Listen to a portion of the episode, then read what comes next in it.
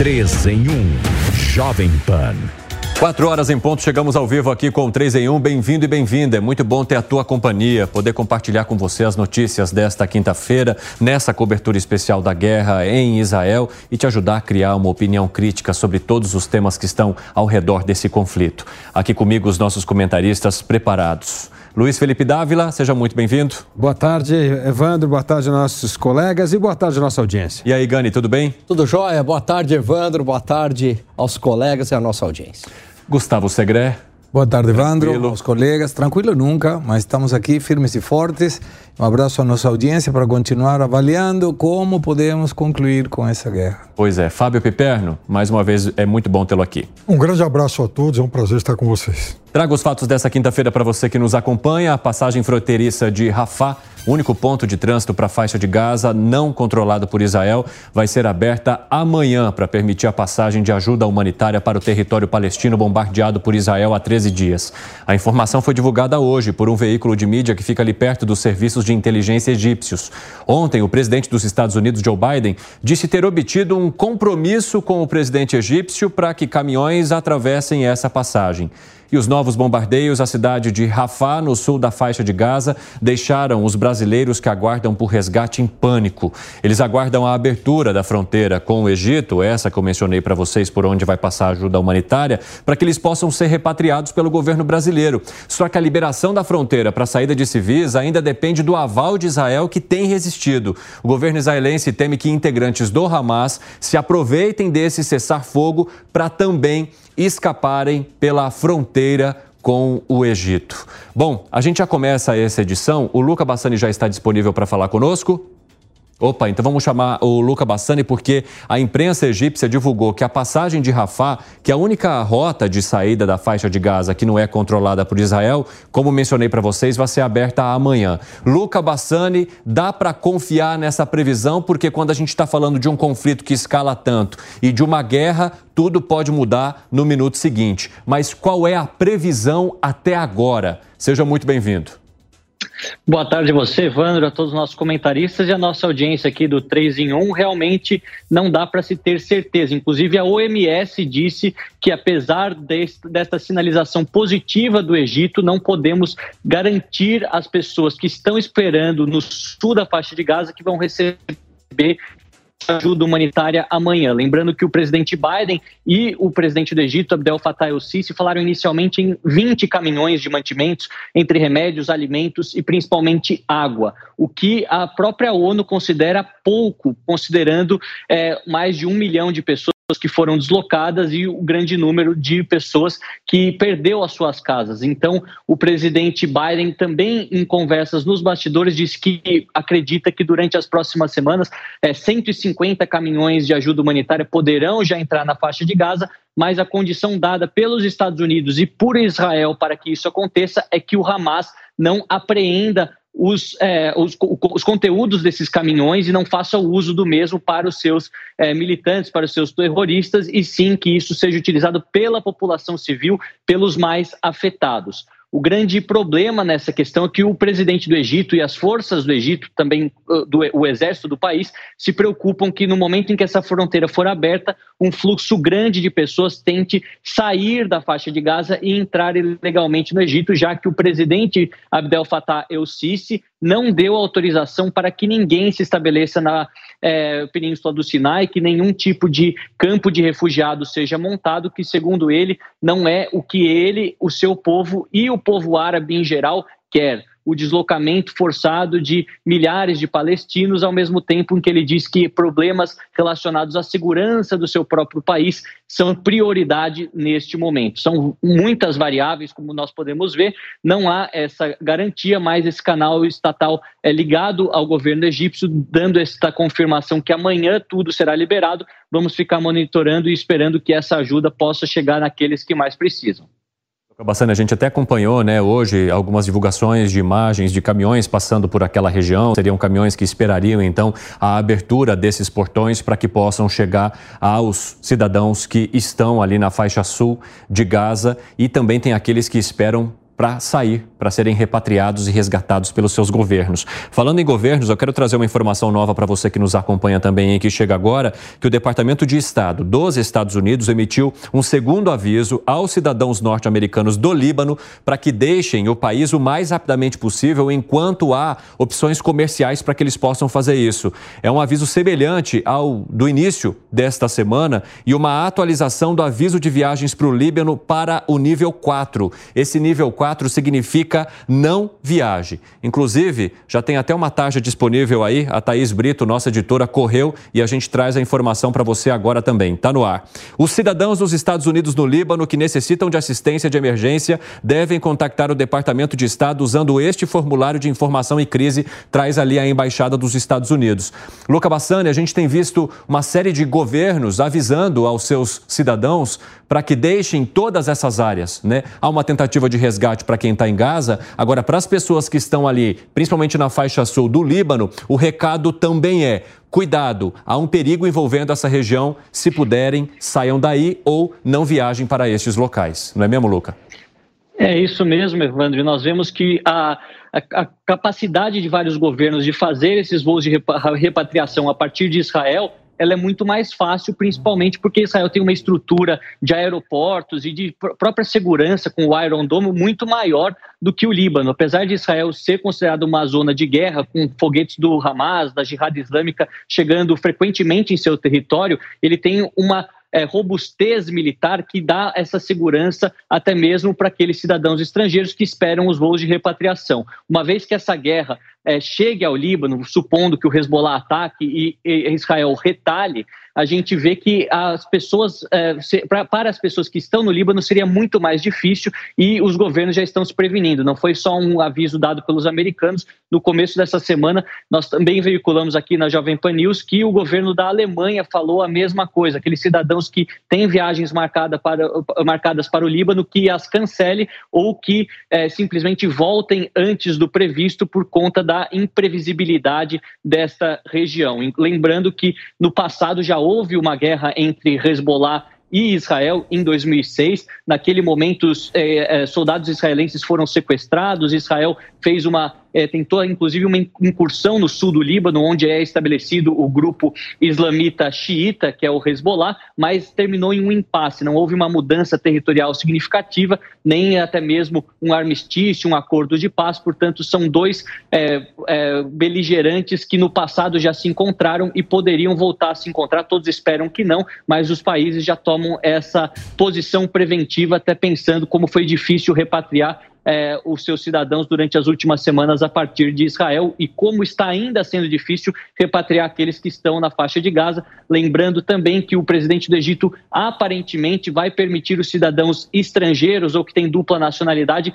entrar no Egito e a partir do Egito serem repatriados, mas isso não foi dado como garantia. Nós também estamos monitorando essa situação, afinal, há cerca de 30 brasileiros ou pessoas que têm o visto de permanência de residência no Brasil que poderiam ser repatriados pelo Brasil e que estão nessa zona de perigo. Portanto, Itamaraty continua também o contato é, constante com essas pessoas lá no sul da faixa de Gaza.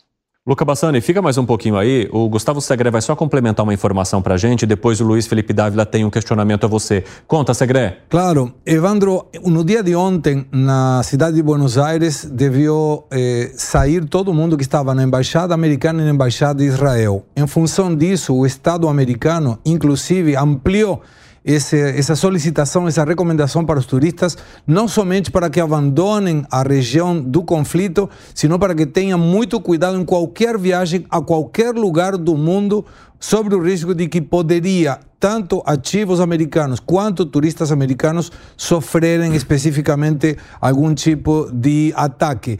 E lembrando que em Buenos Aires teve na história recente dois ataques vinculados com o governo de Irã, tanto na Embaixada de Israel quanto na Associação Mutual Israelita-Argentina. Excelente, Gustavo Segré. Luiz Felipe Dávila vai lá com o teu questionamento. Luca, muito boa noite aí para você. Ô, Luca, é, essa ajuda humanitária ela é fundamental nesse momento. Ontem, o um anúncio dos Estados Unidos cedendo mais de 100 milhões de dólares aí para essa ajuda humanitária é algo importante, né? Mas a grande questão de abrir essa passagem, Rafa, é justamente a preocupação do presidente egípcio, Sisi, com o, o, a, a, a Irmandade é, é, que, muçulmana, que é uma organização terrorista que ele teve muita dificuldade para conter no seu país, o Egito. Então, o medo que ele tem é que essa abertura possa fazer com que membros do Hamas, que é ligado à Irmandade Muçulmana, possa voltar a insuflar a insegurança no país. Como essa questão vai ser tratada para conciliar a necessidade de manter a segurança do Egito e, ao mesmo tempo, abrir o corredor humanitário para que essa ajuda chegue às pessoas? Olha, Dávila, você levanta um ponto muito relevante. Eu acho que é importante fazer um pequeno retrospecto na história. Essa Irmandade Muçulmana era um partido político, uma organização que surgiu no Egito ainda no começo do século XX, mais ou menos 1928, e nós temos ele sempre tentando transformar o Egito em uma teocracia, em um país onde a lei islâmica prevalece sobre as demais leis, sobre o direito romano ou common law ou qualquer outro tipo de direito islâmico não tão radical. A gente vê que durante grande parte do século 20, principalmente após é, a, a, revolução que houve no Egito, com Nasser, com é, também Anwar Sadat, essa questão foi esquecida, mas durante a Primavera Árabe, a Irmandade Muçulmana ganhou força, inclusive ganhou as primeiras eleições após a queda de Hosni Mubarak. É, inclusive Mohamed Mursi, que foi o presidente naquela época, causou grande é, medo nos países é, ocidentais por transformar o Egito, uma grande economia dentro da África, importante também na região do Oriente Médio, com quase mais de 100 milhões de pessoas, em um país como o Irã. Naquele sentido, houve depois um auxílio dos americanos para as Forças Armadas do Egito, que inclui o general Sisi, que depois viria a ser presidente com golpe de Estado e colocar a Irmandade Muçulmana na ilegalidade. Então, é importante mencionar que é, no atual governo, este grupo, que é considerado por muitos terrorista também, não está podendo funcionar como partido político, e o medo é que, com infiltrados do Hamas, esse drama volte a se tornar parte do dia a dia egípcio. Como você bem pontuou, a Irmandade Muçulmana também era o primeiro partido que fez com que vários outros grupos, a partir dela, se formassem, o que inclui o Hamas em 1987. Então, o medo com a segurança nacional do seu país, inclusive considerando que temos eleições no Egito logo mais, ele, é, ele parece ser prioritário para o presidente El Sisi do que ajuda humanitária às pessoas de Gaza, aos civis de Gaza que têm sofrido muito. É uma questão geopolítica muito é, peculiar. Os árabes dão como justificativa é, não quererem o deslocamento forçado dos palestinos da sua terra, ao mesmo tempo em que muitos se preocupam com as questões de segurança é, interna, já que no passado um grande fluxo de refugiados palestinos, tanto no Líbano quanto na Síria, causaram também problemas com radicalismo islâmico e é uma experiência ruim que outros países não querem repetir aparentemente. Muito obrigado pelas informações por enquanto, Luca Bassani. Daqui a pouco a gente se fala mais. Eu quero aproveitar que a gente conseguiu estabelecer uma conexão com a Magda Gutmann, que é uma advogada, tem 52 anos, mora em Haifa há três anos, tem seis filhos, três moram com ela em Israel. Um deles, inclusive, está no Exército, né? Voltou para o Brasil há alguns dias depois que essa guerra começou. Eu quero saber onde você está agora, Magda, e que você traga principalmente como que foi esse retorno, né? Como que você se sentiu pisando aqui no Brasil, mas pensando em tudo aquilo que você deixou em Israel por enquanto. Bem-vinda aqui ao Jovem Pan. Olá, tudo bem? É... Então, essa é uma situação muito difícil e que eu acredito que ninguém, tá, ninguém espera e ninguém, no pior pesadelo, consegue dimensionar que isso pode existir nos tempos modernos. Né? A gente está no mundo é, globalizado, que todo mundo tem informações de tudo e que a gente espera que depois de dois anos de uma pandemia aterrorizante, as pessoas tenham se tornado um pouco mais sensatas, mais humanas. Eu cheguei no Brasil há pouquíssimos dias porque eu sou paciente quimioterápico e nesse momento acho que menos pessoas que possam dar trabalho ou ainda encher os hospitais, é, eu estou ajudando com o que eu posso a desafogar esse sistema que tende a ficar sobrecarregado em Israel. É, Para quem tem filhos no exército, esse é um pesadelo sem fim, sem fim, sem fim. Meu filho não pensa em voltar, ele sabe que é lá o lugar dele, que ele está fazendo a coisa certa, mas confesso a você que é uma situação muito ruim, muito ruim, e que eu nunca achei que eu, eu poderia, ao longo do, do resto da minha vida, vivenciar. É, eu vou me dar a liberdade de aproveitar uma fala sua que, sobre o corredor humanitário, sobre Sim. o Egito. Ninguém quer o terrorista lá, mas também ninguém está querendo que Israel tire de lá. É uma coisa um pouco é, confusa. Ninguém quer. Por que, que Israel tem que querer? Israel nunca atacou. A gente nunca ouviu, fora os noticiários tendenciosos, que Israel resolveu que ele vai tacar uma bomba. Isso não existe. Israel nunca fez isso. É... Ah, cortou a água mas a água é de Israel. Por que, que Israel tem obrigação, né? Então, assim, é, eu tenho visto, né, nesses últimos dias, notícias que deixam ao israelense, ao judeu, ou, ou só quem mora lá, ainda mais assustados, porque a gente que está dentro disso tudo sabe que grande parte das notícias não são reais né? É, é, não tem como nomenclar, ah, porque são os palestinos. Eu acho que nem todo palestino é terrorista, mas todo terrorista é palestino. Fato. É isso aí, não é uma novidade, não acho que seja uma fala minha, né? É, não tenho como te dizer que várias fontes de notícia noticiaram Israel bombardeou um hospital. Não, comprovou que não foi. Cadê essa mesma mídia para dizer não foi? a gente deu uma bola fora, vamos descontar. Então, assim, a cabeça de, um, de uma família ou de amigos está é, tá muito confusa, porque nós somos um povo que já foi discriminado ao longo da história do mundo, é, mesmo com a negativa por parte de muitas pessoas quanto ao Holocausto, ele existiu. Ele foi fático. E foram 6 milhões de judeus que morreram. É, a gente se reconstruiu, a gente se uniu. O povo judeu tem uma extrema união. Quem visita Israel, quem tem um amigo judeu, sabe disso. É, você nunca vai ver um judeu discriminando um, um, qualquer pessoa pela sua cor, pela sua fé, até os mais religiosos. É, é, nós somos um povo que a gente só acolhe.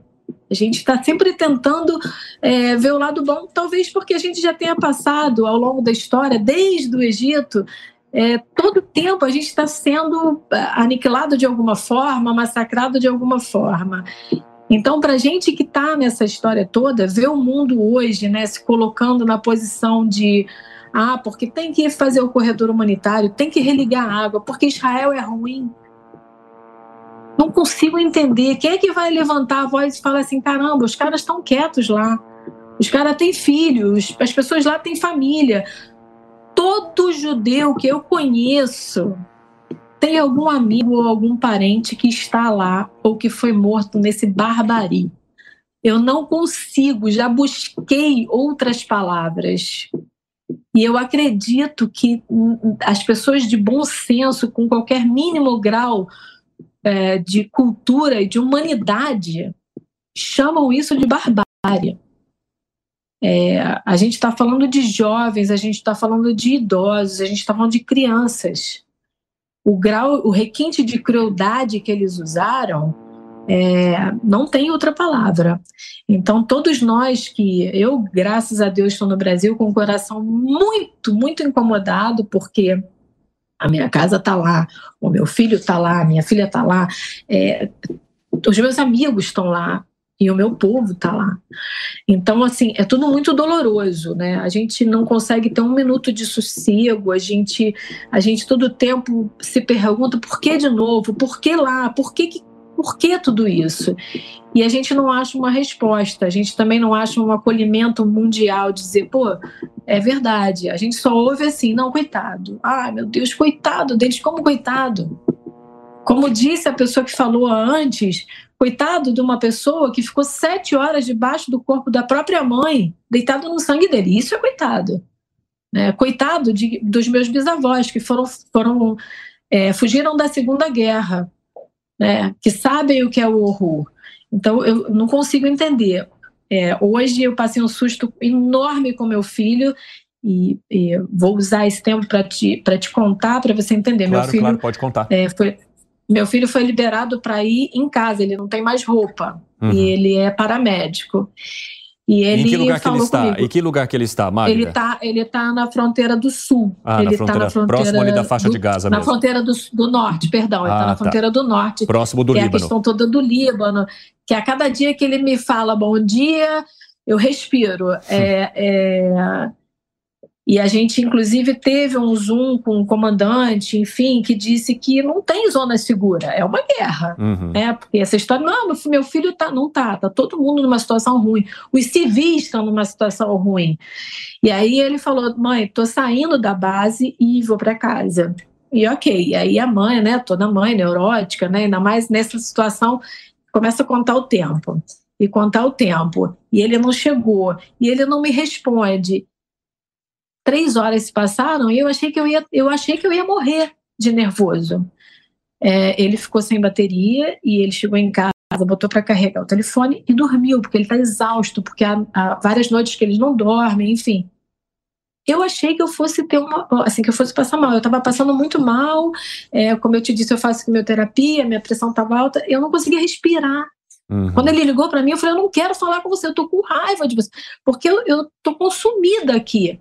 Então, é, como eu, você pode imaginar quantas mães, quantos pais estão nessa situação uhum. e por que, que a gente é menos do que quem está jogando bomba? Por que, que a gente é menos do que pessoas que matam por um prazer é, religioso, ético? Eu não sei nem étnico, né? Eu não sei nem te dizer, porque não pode ser prazer. Eu acredito que nós brasileiros não fomos programados para para viver na guerra. A gente vive essa guerra urbana, civil, né, do crime Sim. e tudo, que a gente ouve muito falar. E a gente está falando de atos terroristas também, né, Magda? A gente está falando de atos Sim, terroristas, terroristas. Né? Não dá, é, não, dá para você esperar nenhum tipo de, de ação que seja compreensível dentro de um ato terrorista, né? E, e por isso. Exatamente, e, porque por o bandido, quando você eles, está pasmo, assim como todos nós que acompanhamos esse ataque desde o último dia 7 de outubro. Mais pasmo eu fico é com o que acontece com as redes de informação. Eu acho que, como você tem sido imparcial ou outros, a imparcialidade é necessária porque todo mundo tem o direito de formar a própria opinião. Uhum. Mas a formação de opinião ela tem que ser baseada em verdade. Ela já tem que ser baseada numa imparcialidade. Ela não pode ser formada em cima do que dos achismos. Né? Então, assim, é, o, que eu, o, que eu, o que eu vinha te dizendo é: eu penso que nós brasileiros não fomos programados para essa coisa de uma guerra, é, de como é que funciona isso, é, soldado, é, tanque. A gente tem uma cabeça um pouco mais leve, talvez, não sei nem se é essa expressão. E aí você se depara com, com situações que você pensa assim: no Brasil, quantos morreram na pandemia do Covid? Inúmeros, inúmeros, inúmeros, inúmeros. Todo mundo tem um, um amigo ou um parente que perdeu a vida para o coronavírus. Assim como no mundo inteiro, mas a gente está no terceiro mundo e a gente teve um pouco mais de morte, talvez. Enfim. É, agora imagina que isso não foi uma, uma, uma coisa que Deus mandou, que eu não quero nem entrar na religião por ser um pouco religiosa, então Sim. eu não quero entrar nesse mérito para ser imparcial mas onde aconteceu a fatalidade mundial da, do coronavírus, que assim, arrastou milhões de vidas. Agora, o mundo se chocou, todo mundo estava humano. E aí agora as pessoas estão vendo um grupo terrorista, porque não tem outra nomenclatura como o Hamas, que nenhum país quer fazer uma barbárie com um povo porque eles não mataram só judeu, não. Se tivesse no caminho, era árabe, era druso, era qualquer coisa. E ninguém fala nada, eles ainda estão corretos? Não consigo entender. Eu fico realmente é, desassossegada de pensar que Israel é um país tão pequeno e que ninguém está sendo capaz de defender. Não, você não está sendo justa, os Estados Unidos estão lá, a Europa sim, mas eu acho que ajudar é acabar com o terrorismo. Hoje é Israel. Amanhã é a comunidade LGBT, porque eles também não aceitam. Depois é o que eles chamam dos cristãos. E aí? Acaba o mundo? Porque só eles são só, só eles estão certos porque eles têm uma ideologia religiosa?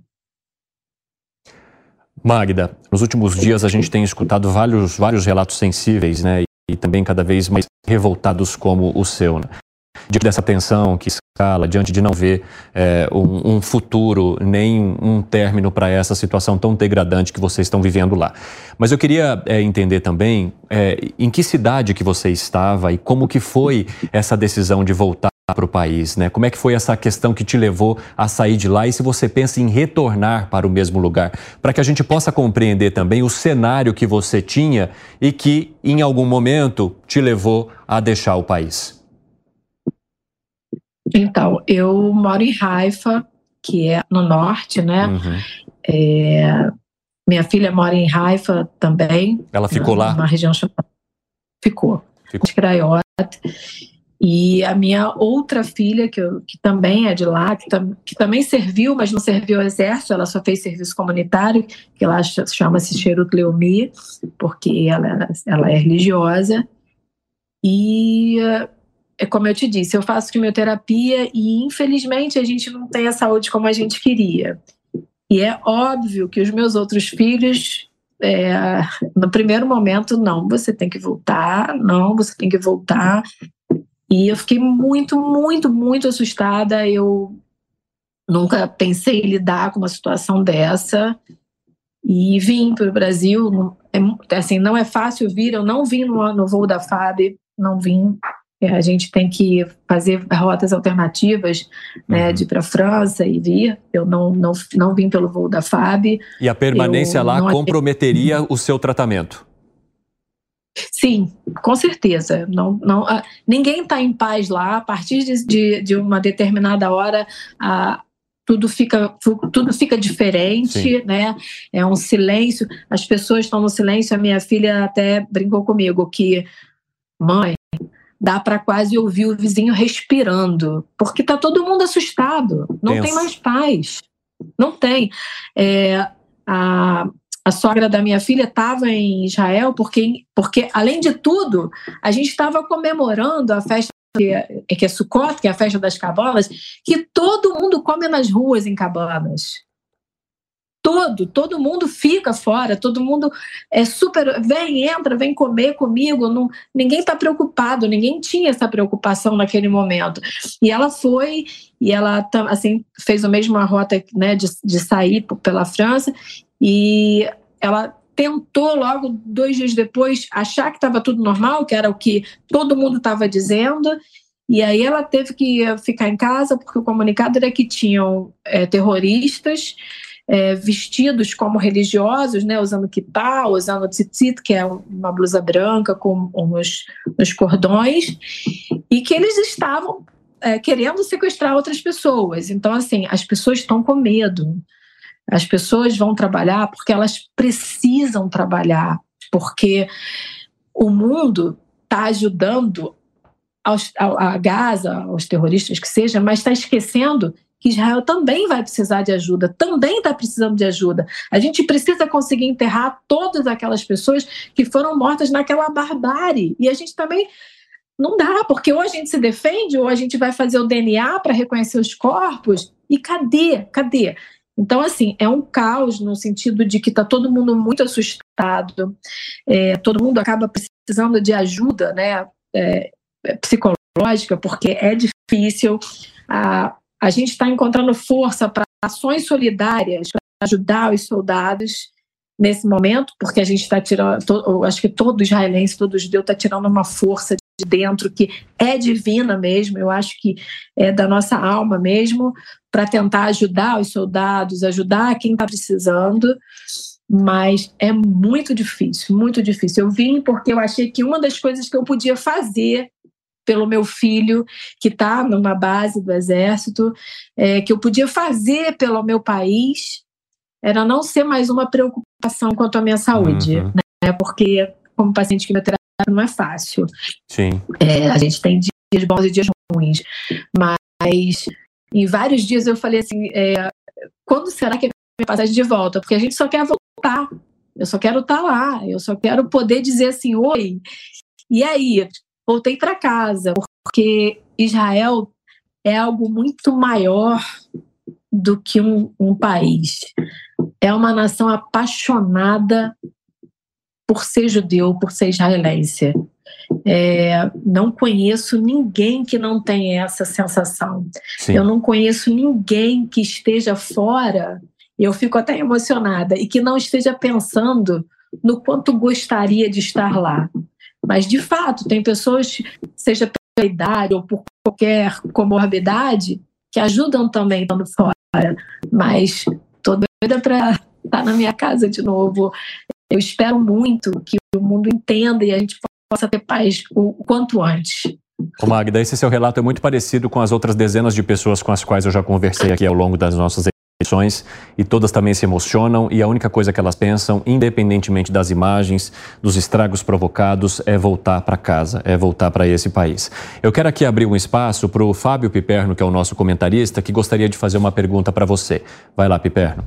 Magda, boa tarde. Hoje, algumas horas atrás, o ministro da Defesa de Israel, o Yoav Galante, fez aí um pronunciamento. As tropas que estão estacionadas lá perto de Gaza, dizendo mais ou menos o seguinte: estejam prontos. Em breve nós vamos agir. Ou seja, dando a sinalização de que é, não, não vai demorar para que a operação em terra lá na faixa de Gaza se inicie. O que, que você, como mãe de alguém que trabalha no Exército, sente ao ouvir isso? Um medo profundo. É um medo profundo que é o que eu disse no começo, nem no meu maior pesadelo é, eu consegui imaginar. Eu sou mãe solteira, criei meus filhos sozinha e meus filhos são a minha vida. Eu digo isso a eles todos os dias. Eu tenho duas netas e que eu vivo para eles. É um medo insano do que, do que a gente tem pela frente.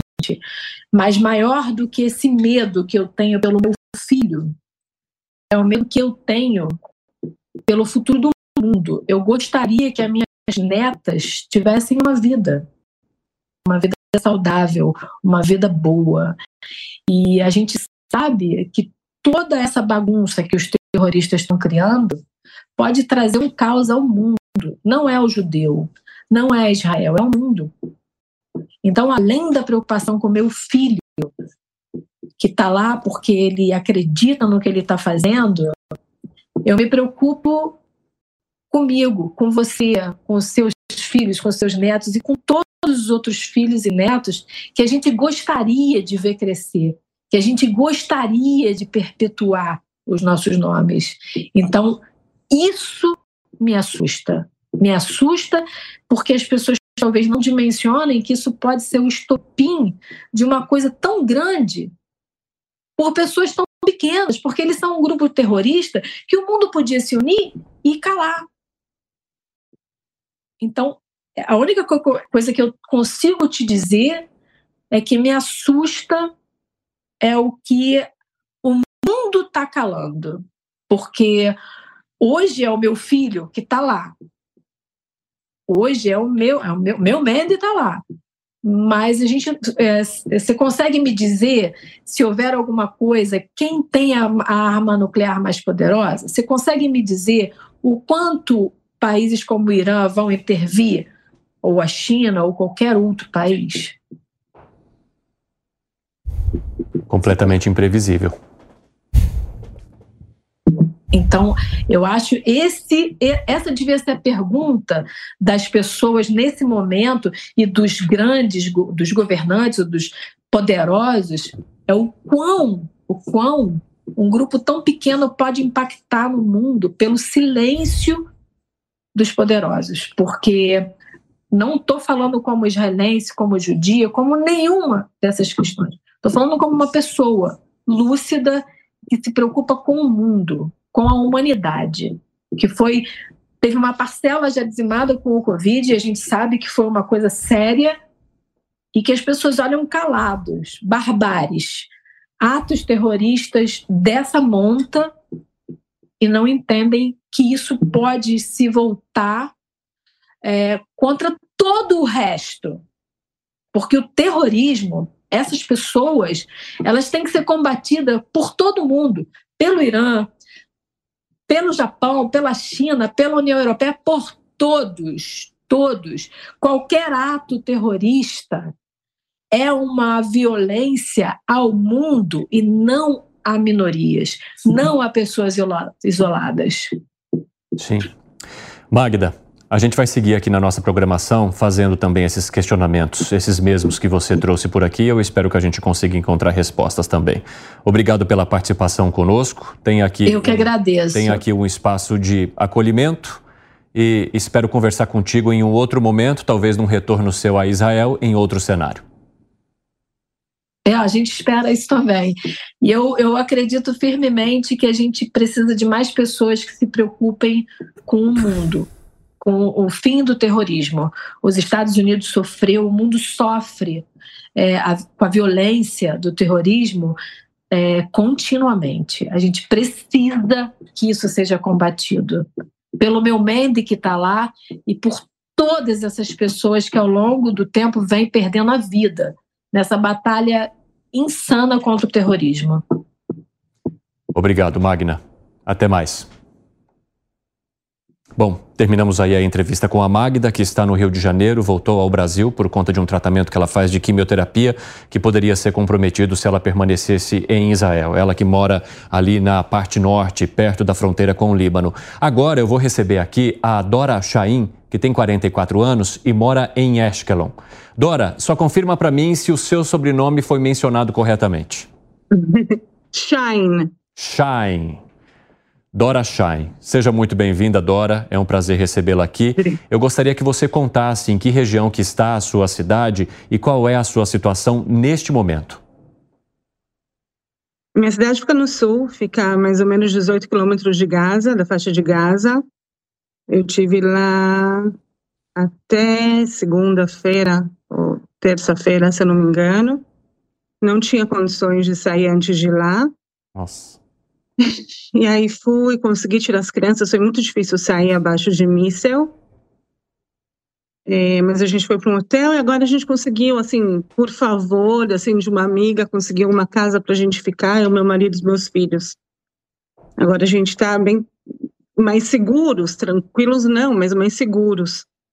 É, tempos muito difíceis. Nossa, você teve então que sair de uma cidade para outra.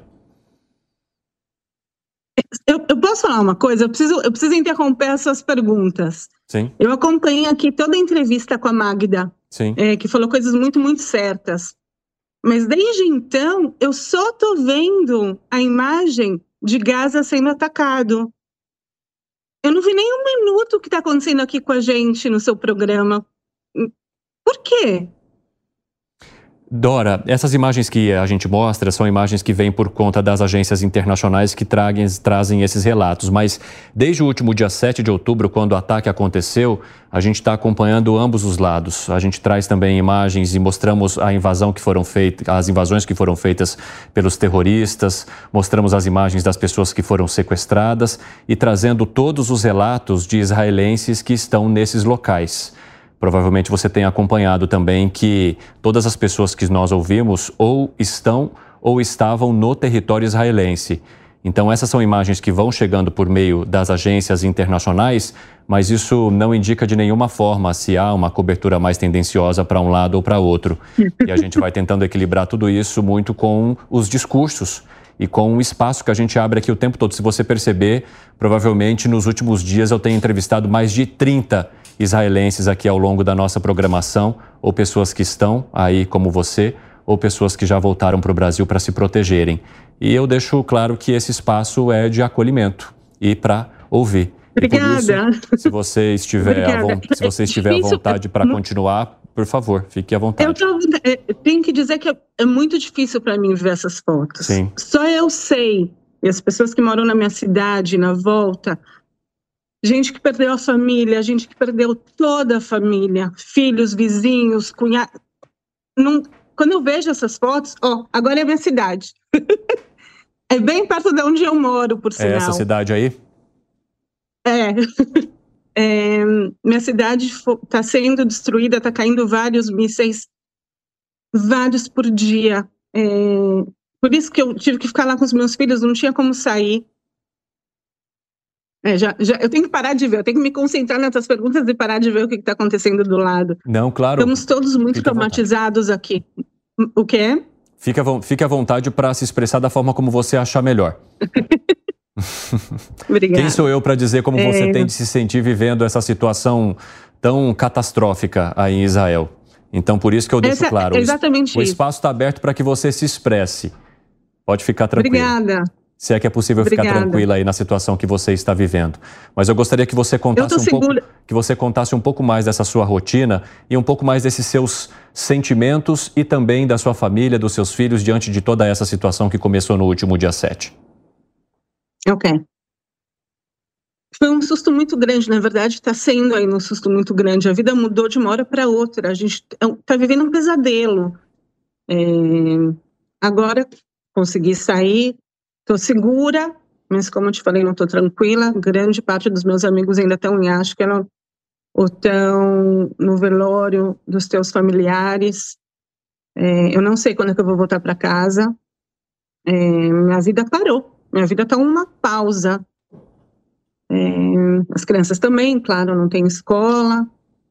A gente tá assim, um, cada minuto atrás do outro, sem pensar muito para frente. É claro que Israel tem que se defender. É... A, a, coisa não vai demorar, a gente sabe. Eu explico isso para meus filhos, que eles têm que ter paciência, bastante paciência. A gente não vai voltar é, tão cedo para a nossa rotina. E passo segurança para eles que a gente vai esperar o tempo que for até Israel falar que prontos, os reféns voltaram às suas casas a é. vida pode continuar normal. E é só isso que eu peço, é só isso que eu rezo, que os reféns voltem para suas casas, para suas famílias. É isso que eu tenho para te dizer.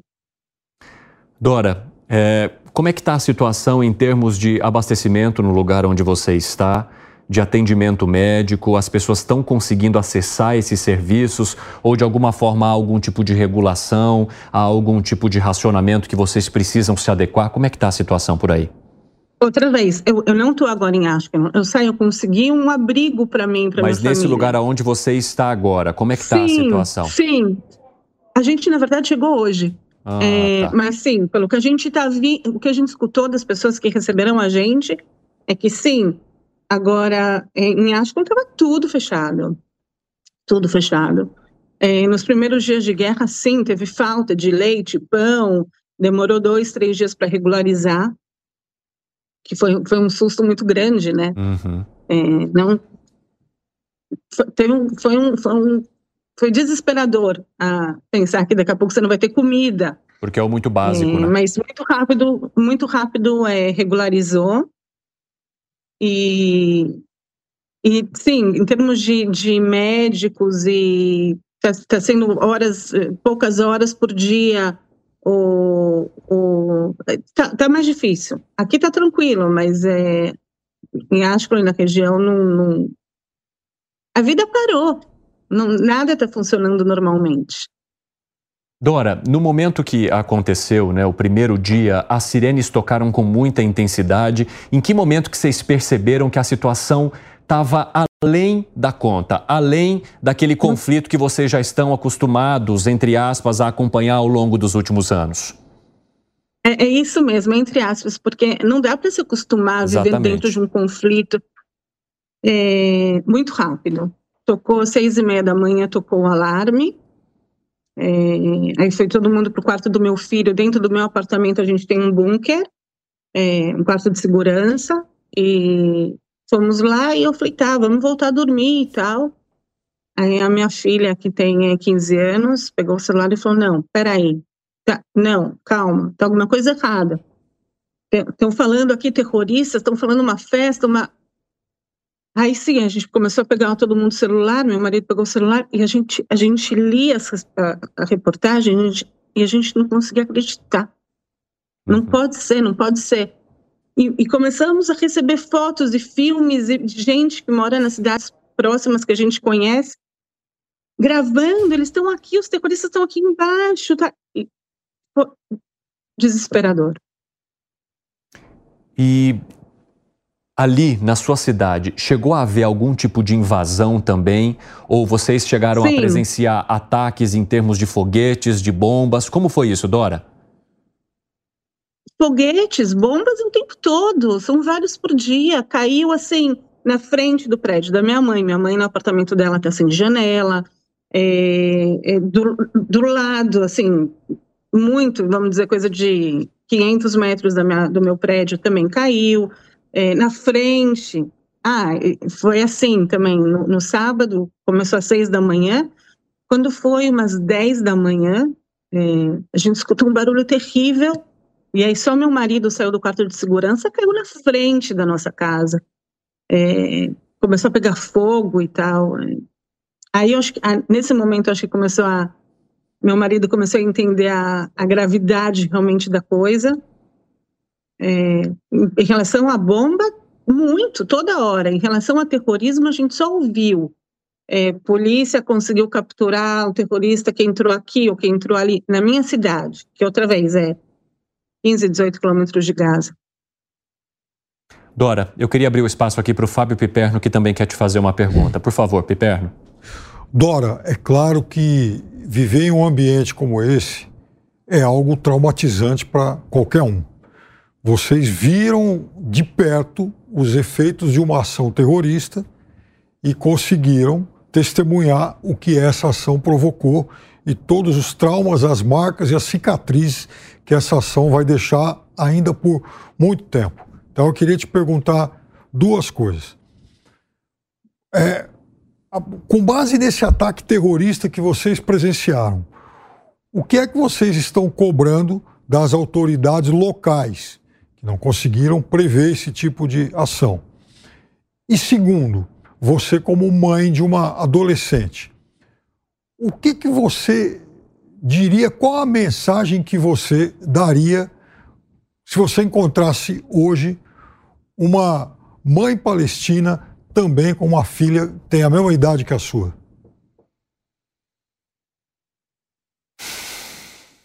É, em relação ao exército que está cuidando da gente, eu tenho total certeza que eles estão fazendo o trabalho que tem que ser feito. Confio 100%. É, outra vez, eu só espero que eles voltem para casa com saúde, bem, e com quantos menos traumas. É, eu estou muito segura em relação a isso. E calma, e, e é isso que eu tenho passado para os meus filhos calma, a gente está em boas mãos. É, o que aconteceu já, já foi, assim. É, eu, eu, acredito que teve erro, claro que teve erro. É, mas agora a gente vai consertar e vai. Ah, vai, vai trazer esses reféns de volta para casa, com certeza. Estou rezando para que isso aconteça. E o que eu falaria para uma mãe palestina é... Olha, eu sempre, eu sempre fui muito a favor da paz, eu acredito na paz. Eu acredito que possa ter paz aqui. Eu acredito que essa. Eu acredito que há mães palestinas que desejam é, paz e guardem seus filhos como eu guardo os meus. Mas, sinceramente, agora estou preocupada com o meu povo. Dora, quantos anos têm seus filhos? É, Yasmin tem 15 e o nome tem 11. E como, e como que está essa questão em relação à escola? Porque do nada também a vida deles deve ter parado completamente, né?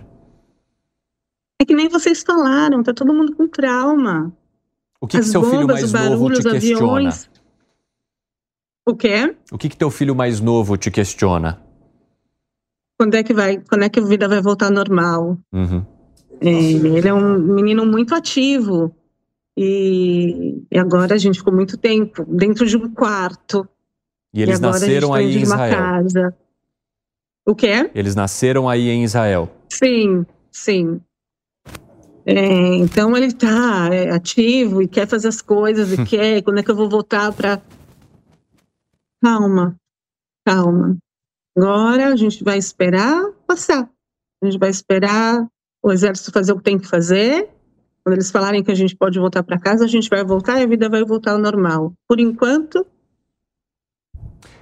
e Dora, é, a, a, gente vê que vocês também acabam sendo né, vítimas de um bombardeio de informações, está em todo local, até por conta do tamanho da gravidade do que está acontecendo aí. De alguma forma vocês tentam filtrar o que chega até o lar de vocês, o que chega até seus Sim. filhos por conta da violência das imagens. Como é que vocês estão lidando com essa questão? Porque a mídia, a rede social, está tudo ali à disposição de qualquer pessoa, independentemente da idade que ela tem. Mas como que é esse controle para que esses traumas não aumentem ainda mais por conta dessas imagens horrorosas que a gente acompanhou desde o último dia 7 de outubro? É, a mídia é, consegue também retorcer, assim, né, é, fazer a imagem ficar um pouco diferente. É, a Yasmin, no sábado de noite, ela viu no celular dela um, um filme que chocou ela.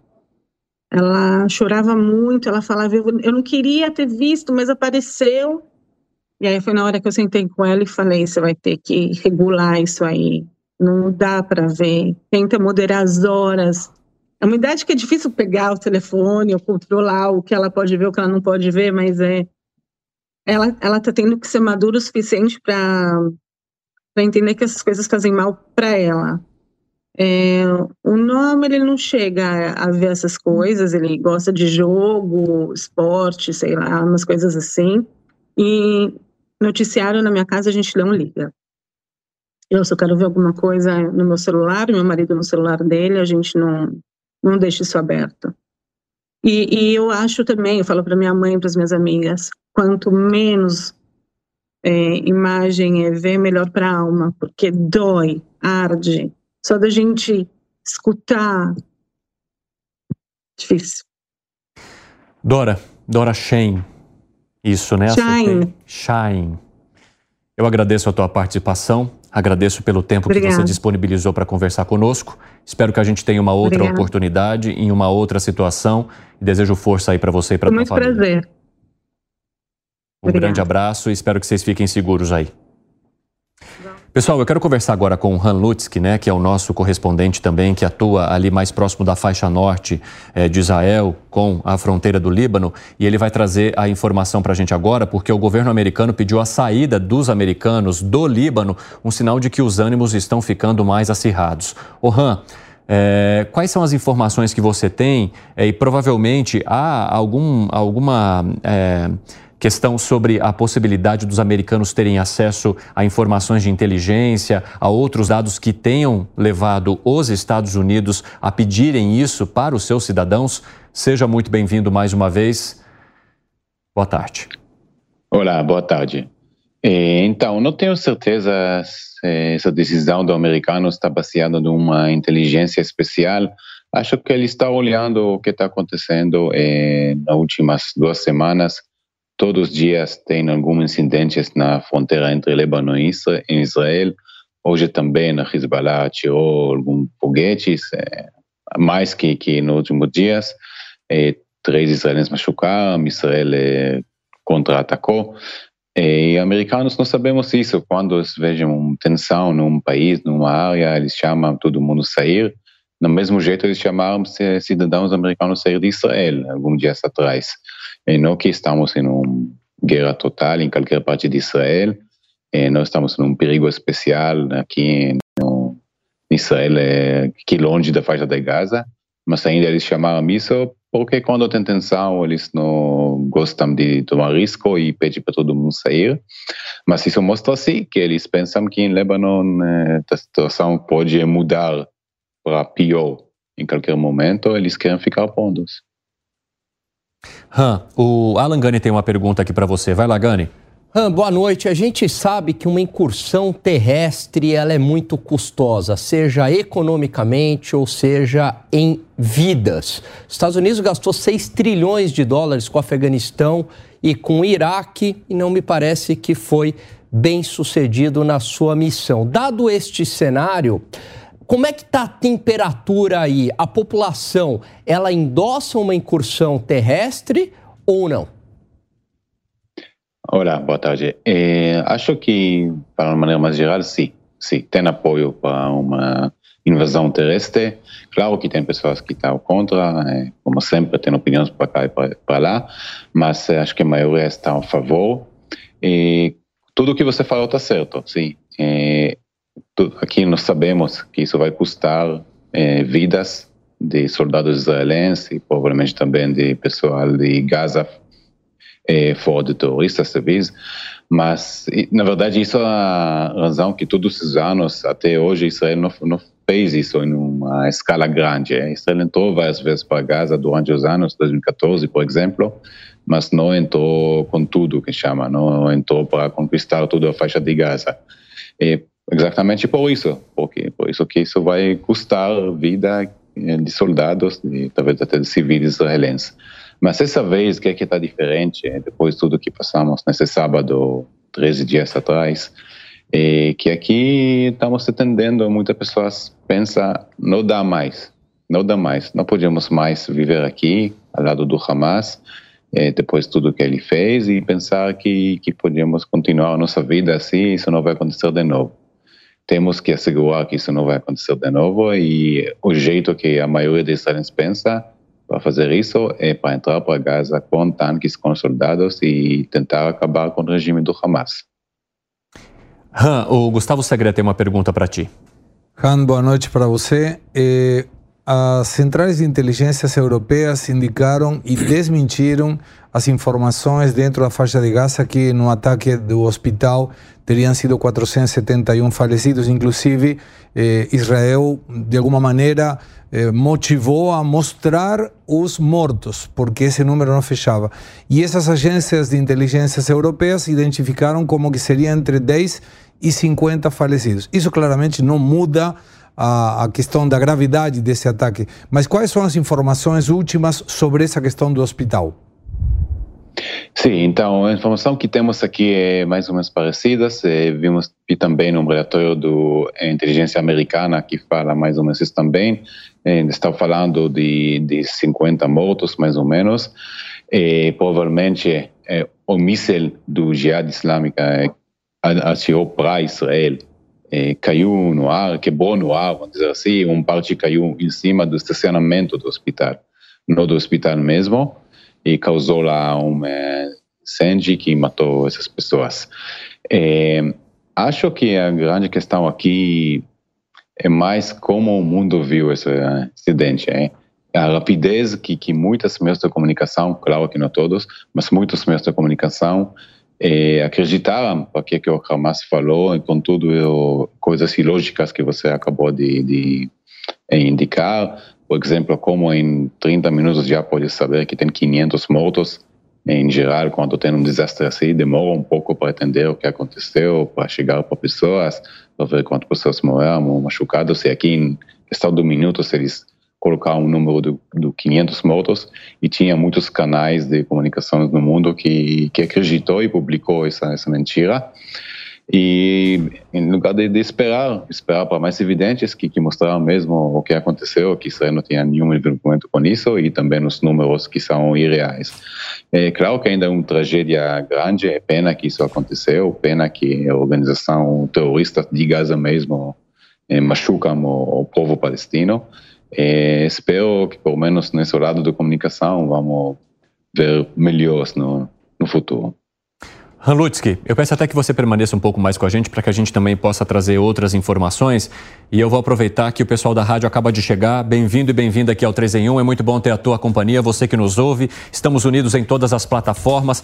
E aproveito para trazer uma informação, porque as forças de defesa de Israel divulgaram em uma rede social ter matado o chefe de uma organização terrorista em Rafah, na fronteira com o Egito. O ataque aéreo para matar Abu Hilal foi feito em Rafah, essa cidade fronteiriça que fica ali no sul da faixa de Gaza com o Egito, onde também estão aqueles brasileiros que tentam deixar o território. Os militares israelenses disseram que o líder chefiava o braço militar dos comitês de resistência popular, que agrega milícias de Gaza e é considerado um grupo terrorista. Israel disse ainda ter conseguido destruir postos de lançamento de mísseis, túneis, bases de inteligência e centros de comando do Hamas em bombardeios desde o início desta manhã. Hanlutsky, há aí um serviço muito intenso da inteligência israelense para identificar esses vários grupos que atuariam nas fronteiras com o país, seja no Líbano, seja principalmente na faixa de Gaza, neste momento em que se tem o Hamas como um ator principal, principal perdão, mas com outros grupos que também atuariam em ataques contra o país? Sim, sim. A inteligência de Israel trabalha já há muitos anos em várias frentes, eh, interna, externa, que é a Mossad. O exército mesmo tem um é, braço de inteligência forte que olha mais para esses é, países vizinhos para nós, é, países ou faixa de Gaza. mas tem que dizer que que aconteceu no 7 de outubro é uma falha enorme da inteligência israelense. Todos esses braços que acabei de, de, falar, eles não conseguiram ver a surpresa que a Hamas está preparando, é, mas ainda estão trabalhando e eles têm jeitos, eles tem um, um, parte humano, é, que isso nós é, gostamos de ver mais no filme, de agentes secretos trabalhando dentro, mas acho que hoje a, a parte principal de, de, esforço de inteligência é eletrônico, é. é muitos é, meios de comunicação, muitos rádios, muitas transmissão, rede social, outros jeitos para trocar mensagem, e a inteligência hoje sabe é, chegar para esses lugares, é, seguir as pessoas que tem que seguir, e ver que eles planejam. E claro que também tem é, pessoas dentro, é, não tenho detalhe nenhum, mas é óbvio que, que Israel tem é, pessoas que colaboram com elas, com inteligência dentro da faixa de Gaza, dentro da Hamas provavelmente, eles conseguem chegar ou dar informação útil, útil às vezes. Hanlutsky, muito obrigado por enquanto. Daqui a pouco a gente te aciona mais uma vez para mais detalhes aí é, em Israel. Agora eu gostaria de conversar com o Alexandre Uehara, que é professor de Relações Internacionais da ESPM. Professor, seja muito bem-vindo, é um prazer recebê-lo. Nós é, estamos acompanhando aqui, ouvindo vários relatos né, de israelenses que estão lá no local, além dos nossos correspondentes. E, e, também aqui no nosso país acaba que a discussão cai muito para o campo político entre direita e esquerda e avaliações a partir de ambos os lados. Eu gostaria que o senhor contasse para a gente aqui qual é a análise que o senhor faz desse conflito, do momento que esse conflito vive e quais são as questões que precisam ser levadas em conta diante de qualquer olhar de quem não vive aquela situação. Bem-vindo. Ok. Boa tarde, Wanda. Boa tarde a todos que estão nos assistindo. Eu creio que é bastante preocupante né, o momento que a gente está vivendo. A gente olha no cenário internacional, o mundo vive é, um contexto de muitas crises, né, nós já vimos sofrendo consequências de uma pandemia, é, em que a economia mundial sofreu grandes impactos, a população mundial com muitas baixas. Tivemos, na sequência, uma guerra, um conflito importante que ainda está acontecendo né, na Rússia e a Ucrânia.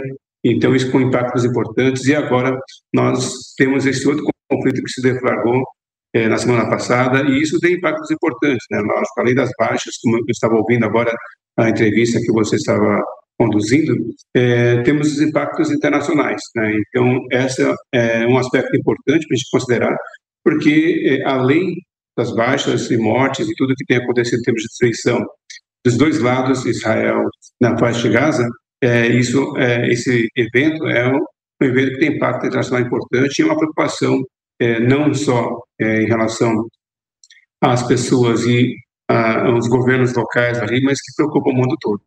Como é que o senhor avalia a entrada dos Estados Unidos mais diretamente agora, tentando um protagonismo? Estados Unidos que, inclusive, rejeitou a resolução que foi apresentada pelo Brasil no Conselho de Segurança da ONU, professor? Uhum. É, o papel Estados Unidos, eu creio que é, é, muito importante ainda nas relações internacionais. Temos que considerar que a gente percebe que a capacidade norte-americana de conduzir as questões internacionais, ela vem se enfraquecendo há muito tempo, né?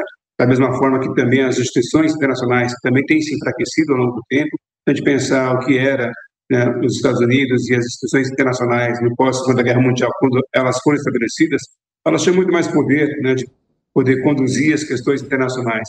Nos últimos anos, eu acho que nós, nós perdemos ali a comunicação com o professor Alexandre Uerrara, professor de Relações Internacionais da ESPM. Daqui a pouco vamos reconectar e aí eu retomo a conversa com ele. Quero trazer uma outra informação que chega para a gente agora aqui. 16 jornalistas palestinos foram mortos na faixa de Gaza desde o início da guerra entre Israel e o Hamas, né, que foi desencadeada depois daquele ataque do grupo em 7 de outubro.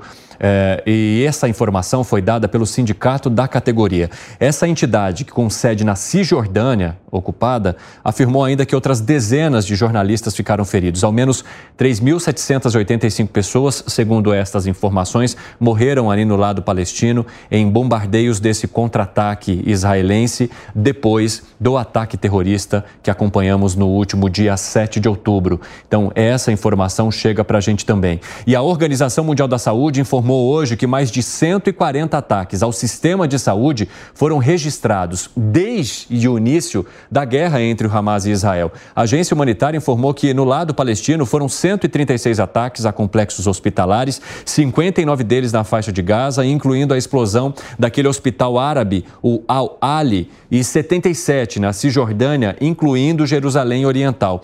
Além disso, acredita-se que 16 profissionais tenham sido mortos durante serviços é, por bombardeios de Israel. No lado israelense, a OMS documentou oito ataques contra complexos hospitalares que resultaram em sete mortes. Então a gente vai atualizando essas informações para vocês. A Organização Mundial da Saúde que está pedindo, inclusive, que haja uma liberação diária para envio de suprimentos, de mantimentos para a população que neste momento está na região sul ali da faixa de Gaza. E eu quero aproveitar e retomar a nossa conversa com o Han Lutz, que é o nosso correspondente, enquanto a gente vai tentando novamente conectar a conversa com o professor de Relações Internacionais. E antes de eu te liberar há pouco, Han, o Fábio Piperno tinha um questionamento a você. Vai lá, Piperno. Ah, tudo bem. É, o mundo aguarda aí o que Israel vai fazer exatamente na faixa de Gaza. Né? O, o exército está lá de prontidão para uma invasão, para entrar em Gaza. Mas também a, a gente observa que enquanto o exército de Israel, enquanto Israel não inicia essa ação, há uma troca de, digamos, escaramuças aí entre o Hezbollah e Israel, perto da fronteira com o Líbano, aliás, perto da sua região. Mas, à medida em que Israel toma realmente a decisão de entrar na faixa de Gaza, há também a expectativa de que o Hezbollah mude a sua atitude. E a gente sabe que esse é um inimigo, um grupo muito mais encorpado, muito mais poderoso que o, que o Hamas. Então, qual é a expectativa de vocês aí próximos da fronteira com o Líbano? Olá, boa tarde. É, sim, você tem razão. Isso é a grande questão. É a Hezbollah, um grupo militar que é muito mais forte que o Hamas. E já falou, já falou várias vezes, até declarou várias vezes que se Israel vai entrar para Gaza, invasão terrestre, o Hezbollah vai, vai defender o Hamas e vai entrar na, na guerra. É, então aqui estamos preocupados, não, preocupados porque nós sabemos que isso vai ser é, provavelmente um, dias mais difíceis. É, se Israel logo vai entrar para Gaza e hoje oficiais do exército de Israel falaram de maneira bem aberta que isso vai acontecer logo, não falaram quando, mas falaram que isso vai acontecer como um fato, não como possibilidade. Então, é, tem essa possibilidade que a Hezbollah, como você falou, até hoje está é, tirando mais em é, alvos militares, vai começar a tirar mísseis para o norte de Israel, mísseis que, que eles têm quantidade bem maior que o Hamas, também mísseis maior, com, com mais é, explosivo, e isso pode causar muito dano. É, temos toda confiança no exército de Israel, que, que vai reagir e que no fim é, isso vai acabar, que a Hezbollah também vai estar bem ferido igual a Hamas.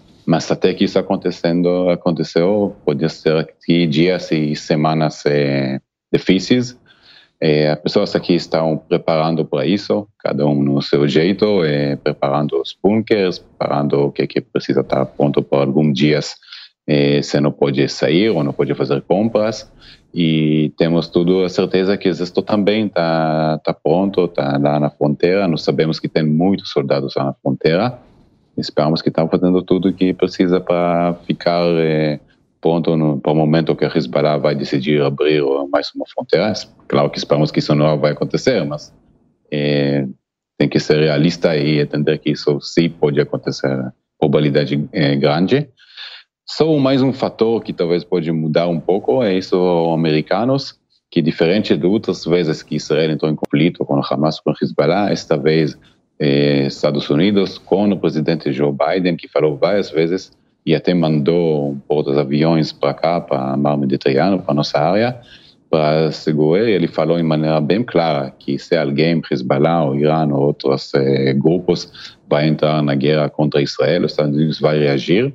Então também tem esse fator que, que acho que ninguém no mundo quer entrar num conflito com os Estados Unidos. Hein? Então imagino que isso também tem alguma influência.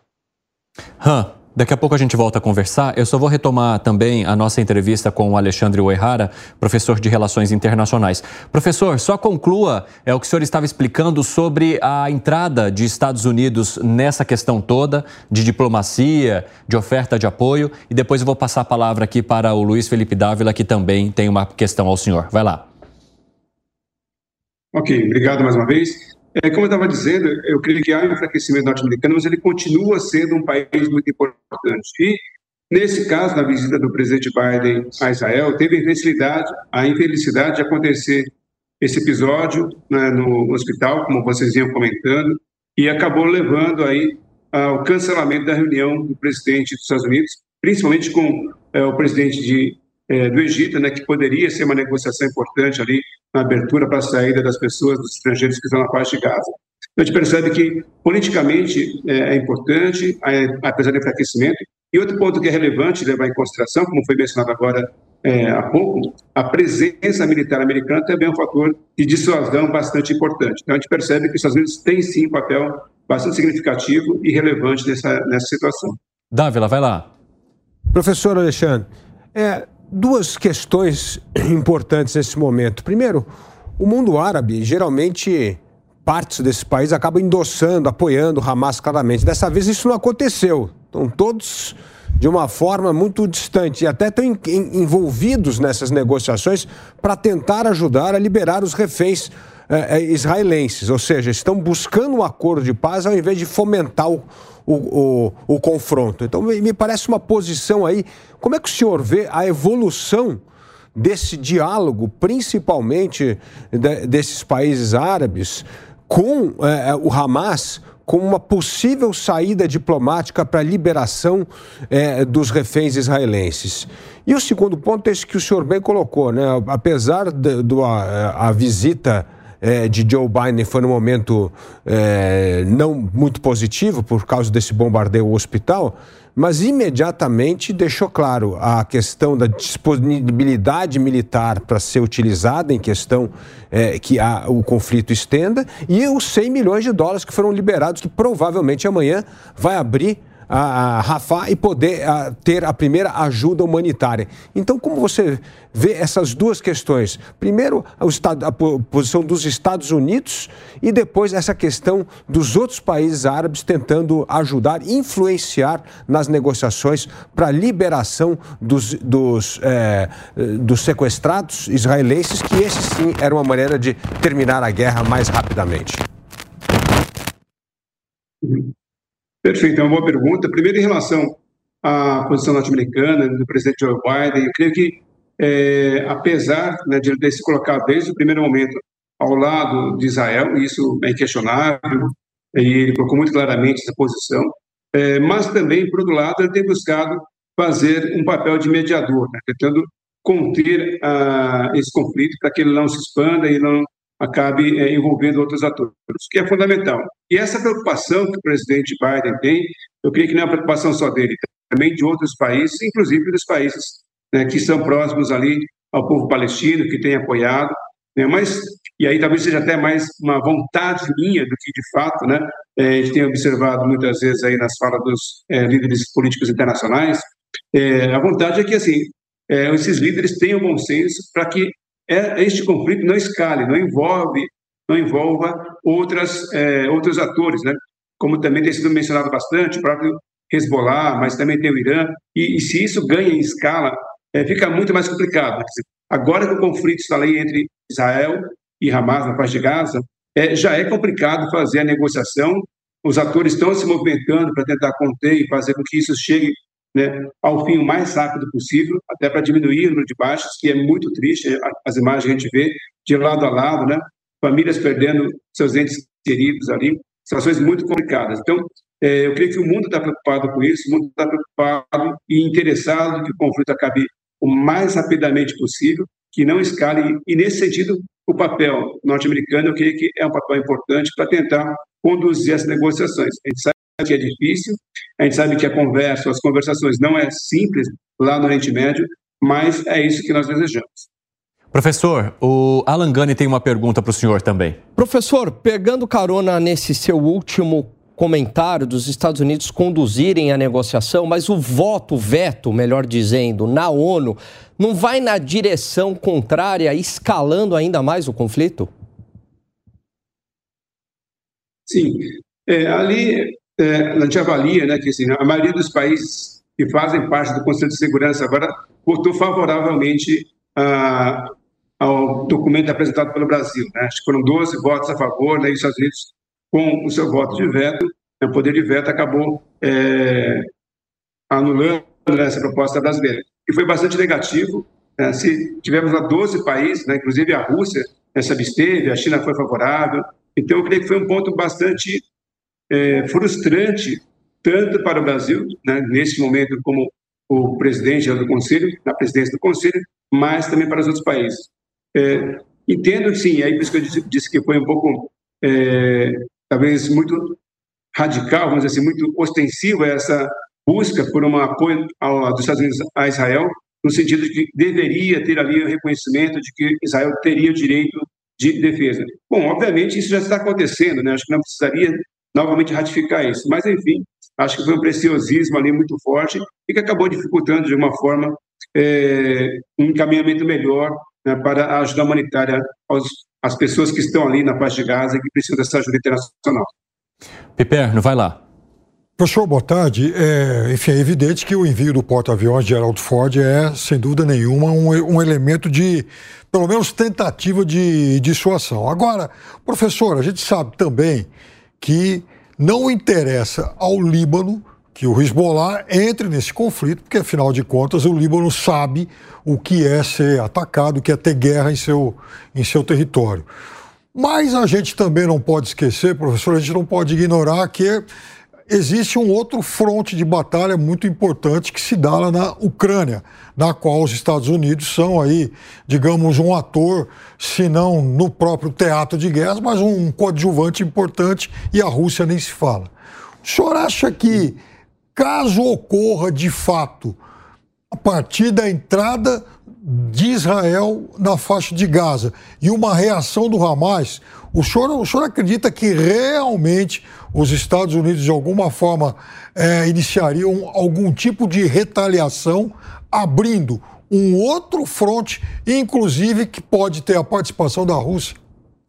Eu creio que é, esse, primeiro, de fato, elemento de dissuasão, né, a, o envio do porta-aviões Ford para lá foi, foi instituído, né, eu creio que talvez até mais do que em relação ao Hezbollah, está relacionado a, ao envolvimento ou né, a, preocupação que existe do envolvimento com, com o Irã, é, e que em relação ao Hezbollah, talvez Israel consiga ter forças ali suficientes para combater. Né? A gente sabe que Israel hoje é uma grande potência militar, né? o país é pequeno, geograficamente falando, o seu território é pequeno, mas o seu poder militar é bastante significativo. É, e eu creio que, neste momento, a, o conflito com o Hezbollah, eu não entenderia que seria interessante para os Estados Unidos ingressar, porque aí seria é, também possibilitar ou criar argumentos para que outros atores viessem é, em apoio às forças contra Israel. Então, nesse momento, na tentativa e na perspectiva que a gente tem de que os está ali para tentar reduzir é, é, esse conflito e não ampliar o conflito, eu entendo que seria interessante que os Estados Unidos não se é, é, envolvesse diretamente com esse conflito. Logicamente, a gente sabe que vai ter apoio, vai ter fornecimento de armamentos, né, recursos financeiros, como nós já vimos, é, já ouvimos e sabemos que é, o presidente Biden declarou que vai fornecer, mas envolvimento direto, né, e, e até agora o próprio governo americano mencionando que não tem interesse em levar soldados para esse conflito. Né? Então, eu creio que neste momento, é, o cenário que a gente tem é que não haveria uma intervenção direta ali, porque isso pode levar a uma escalada. Mas, é, como nós temos ouvido né, dito desde o começo desse conflito, guerra né, tem, a gente sabe como começa, mas a gente não sabe como termina. Professor, só antes da gente continuar aqui a nossa entrevista, eu quero atualizar a nossa audiência sobre uma situação que aconteceu há pouco. Um navio da Marinha dos Estados Unidos derrubou hoje mísseis e drones disparados por rebeldes do Iêmen, possivelmente direcionados contra Israel. Essa informação foi passada pelo Pentágono. Três mísseis de cruzeiro de ataque terrestre e vários drones foram interceptados por um destroyer e disse um porta-voz aos jornalistas. E o que, que se fala sobre esse ataque de drones, né? Que vários deles têm atacado bases militares dos Estados Unidos ali no Oriente Médio, inclusive quase duas dúzias, né? 20 drones atacaram o USS Carney, que é um destroyer de mísseis guiados hoje, e essa informação também foi passada pelo Pentágono. O destroyer interceptou vários projéteis perto da costa do Iêmen, como contam as autoridades, e os drones atacaram também uma base dos Estados Unidos na última terça-feira, novamente na quarta-feira, ontem, perto da fronteira entre Síria e Jordânia, provocando ferimentos leves em, nas pessoas que estavam lá. Há também a informação de que um americano acabou morrendo depois desses ataques. Não seria um soldado, mas sim uma pessoa que trabalhava em uma das bases atacadas. Então, os Estados Unidos e o Pentágono passando informações sobre interceptação de mísseis que seriam direcionados a Israel por rebeldes do Iêmen e também drones que estariam atacando essas bases americanas que ficam ali no Oriente Médio. Vou abrir o espaço para o Gustavo Segretti fazer uma pergunta agora, professor.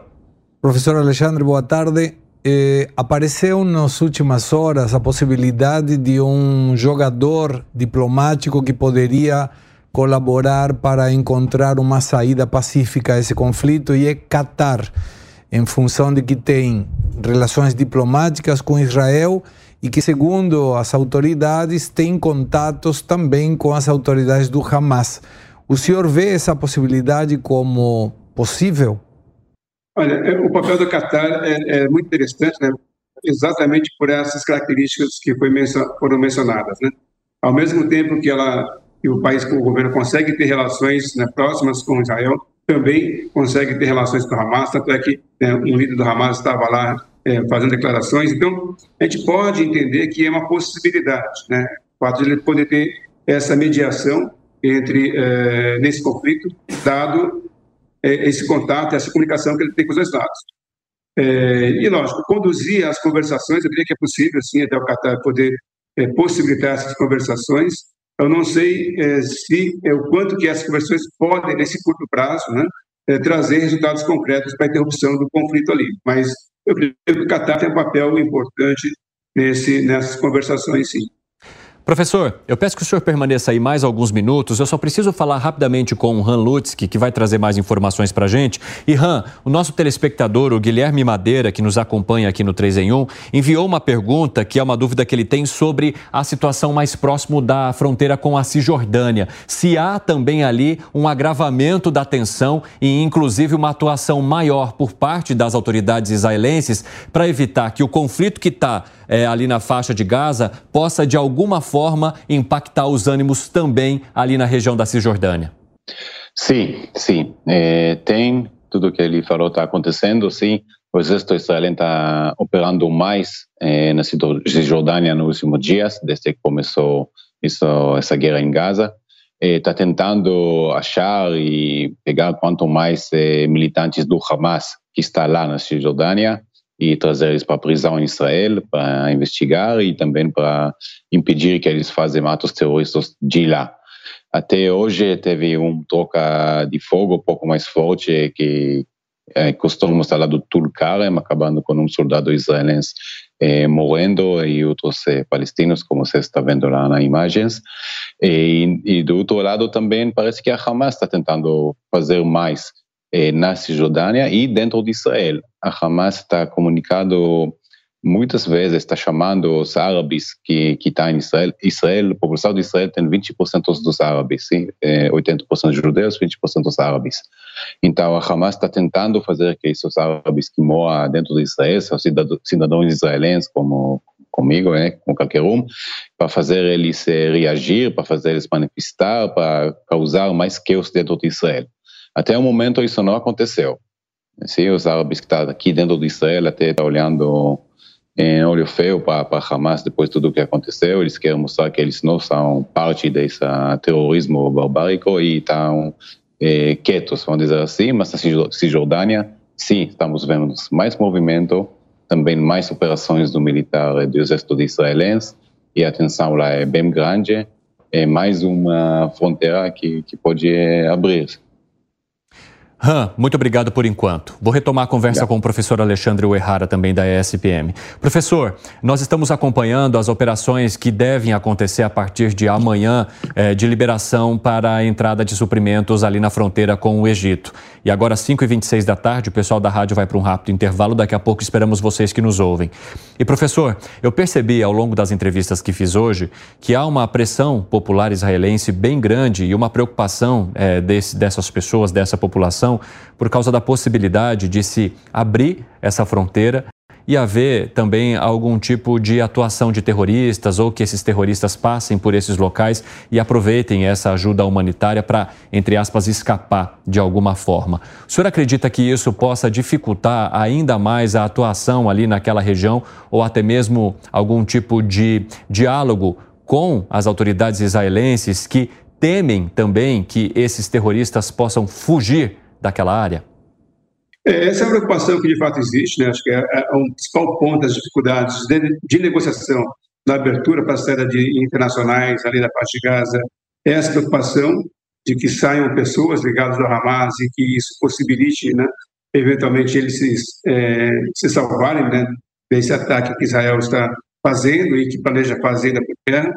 E só que o ponto que eu vejo é que nós temos que considerar dois indicadores que são bastante importantes. Um é a intensidade e o outro é o tempo. Quanto mais passa o tempo, eu creio que nós estamos vendo operação de manifestações em relação a essa guerra, pró e contra Israel, né, pró e contra uh, Hamas, mas que isso vem acontecendo em vários lugares do mundo.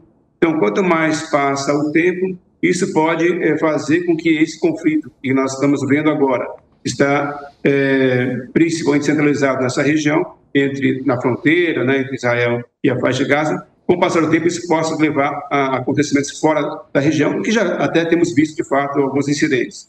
E outro fator, indicador importante é a intensidade, né, porque nós vimos aí a intensidade que foi é, perpetrada pela violência, né, que foi no dia 7. Isso acabou chocando o mundo e isso fez com que até houvesse, de fato, muitas posições e declarações favoráveis a Israel, né, de, em termos de empatia, é, mas agora está vendo ao lado contrário, a intensidade que Israel está atuando, contra-atacando sobre a faixa de Gaza. E essa intensidade, nós vimos aí o bloqueio que houve, os bombardeios que estão acontecendo, e essa intensidade também eu creio que é um fator importante. Né? Então, se for um bloqueio muito duro, impedir que venham as ajudas humanitárias, mais pessoas morrendo, a intensidade da percepção da opinião pública mundial né, pode mudar em relação a essa simpatia, vamos dizer assim, que houve no início, né, ou essa empatia, na verdade, acho que é a melhor palavra, que houve em relação a Israel. Então, eu creio que tem, é uma dosagem difícil, né, mas é algo que deve ser considerado. Professor, Alexandre Oerrara, muito obrigado pelas informações, por participar conosco aqui do 3 em 1. Até uma próxima. Eu que agradeço mais uma vez o convite. Boa tarde a todos. Muito boa tarde. A gente segue analisando né, essas questões que envolvem esse conflito agora com o Bruno Pasquarelli, que é professor de Relações Internacionais e pesquisador de pós-doutorado do SEBRAP, que é o Centro Brasileiro de Análise e Planejamento. Professor, seja muito bem-vindo. É um prazer recebê-lo aqui mais uma vez. Eu até trago uma informação que foi feita agora, um alerta do Hamas que reporta que várias mortes teriam ocorrido em uma igreja de Gaza depois de um bombardeio. E aí eu pergunto ao senhor de que forma que essas informações elas acabam mexendo com a forma como a comunidade internacional vai lidando com esse conflito e principalmente o quanto essa guerra de versões atrapalha ou traz ainda mais cortina de fumaça para a verdadeira ajuda que ambos os lados de fato precisem. Bem-vindo, Bruno.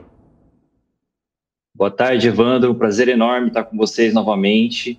É, como a gente notou, por exemplo, quando o Hamas faz o ato terrorista em relação a Israel, a gente vê a comunidade internacional todos praticamente defendendo a ação de Israel, né, a intervenção de Israel como uma forma realmente de contra-ataque. Afinal de contas, existe uma legitimidade do contra-ataque.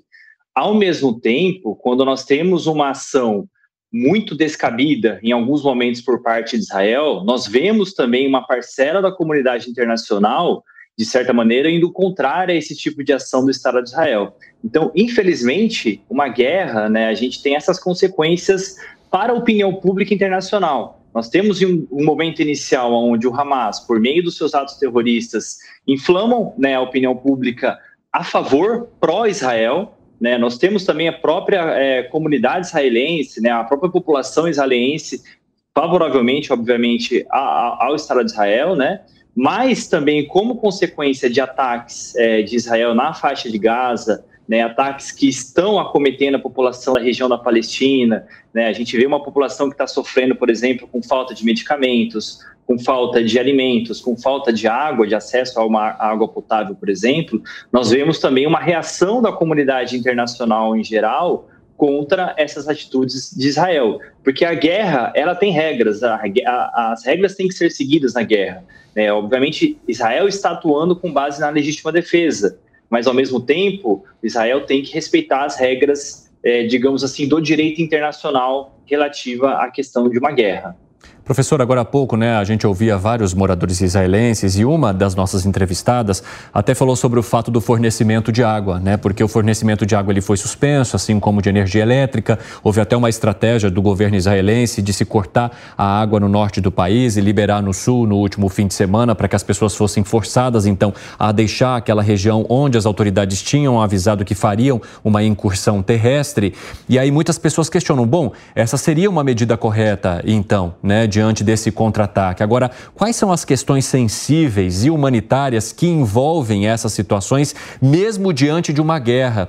E nesse caso, foi um conflito que começou e se escalou novamente por conta de um ataque do grupo terrorista Hamas. Agora, há um contra-ataque de Israel, mas também existem regras que precisem ser seguidas principalmente quando a gente fala de um Estado, porque você questionar a regra de um grupo terrorista, eu não sei como se faria por parte da autoridade internacional. Mas quando se tem um Estado, a cobrança, o olhar, a pressão, eles se tornam maiores? Com certeza. É, esse é um ponto importante a ser ressaltado, né? Então, em uma guerra, a gente precisa observar, por exemplo, as consequências para a população civil. Nós temos uma população civil que saiu às pressas do norte da faixa de Gaza, que foi em direção ao sul e que, de certa maneira, precisa de algum apoio para sobreviver. Né? Nós não temos, por exemplo, como bem ressaltado, né? nós não temos medicamentos, nós não temos água. É, a situação dos hospitais na faixa de Gaza realmente são muito complicadas. Né? E quando você, como Estado, corta o acesso à água, corta o acesso à alimentação, o Estado está cometendo um crime de guerra, né? Um crime que obviamente tem que ser comprovado, mas está cometendo sim um crime de guerra. Então é necessário agir dentro dos limites estabelecidos pelas convenções internacionais. E também é importante ressaltar que essas pessoas que lá estão, né, elas têm, teriam que ter o direito também de sair daquela, daquela região para ir para outros locais, como o que tem, o que tem sido tentado, por exemplo, em relação ao Egito, né, de abrir uma espécie de um corredor humanitário para que aquelas pessoas possam passar ali para o Egito e a partir dessa maneira, a partir disso, né, ter conseguir viver minimamente. O grande problema é o seguinte, né, quando a gente fala em pessoas, uma quantidade enorme de pessoas, é, na faixa ali, às vezes de até um milhão de pessoas que estão saindo ali da Palestina, é necessário realmente que os estados que re vão receber essas pessoas tenham como receber essas pessoas, tenham políticas voltadas para elas, né? tenham, por exemplo, acesso a, abrigos, tenham acesso a moradia especificamente, a emprego, né, a, a, a, condições básicas de sobrevivência. Não é simplesmente abrir uma fronteira e deixar com que aquelas pessoas sobrevivam por conta própria. Então é necessário pensar de maneira articulada também justamente essa movimentação dos refugiados que porventura sairiam ali da região da Palestina.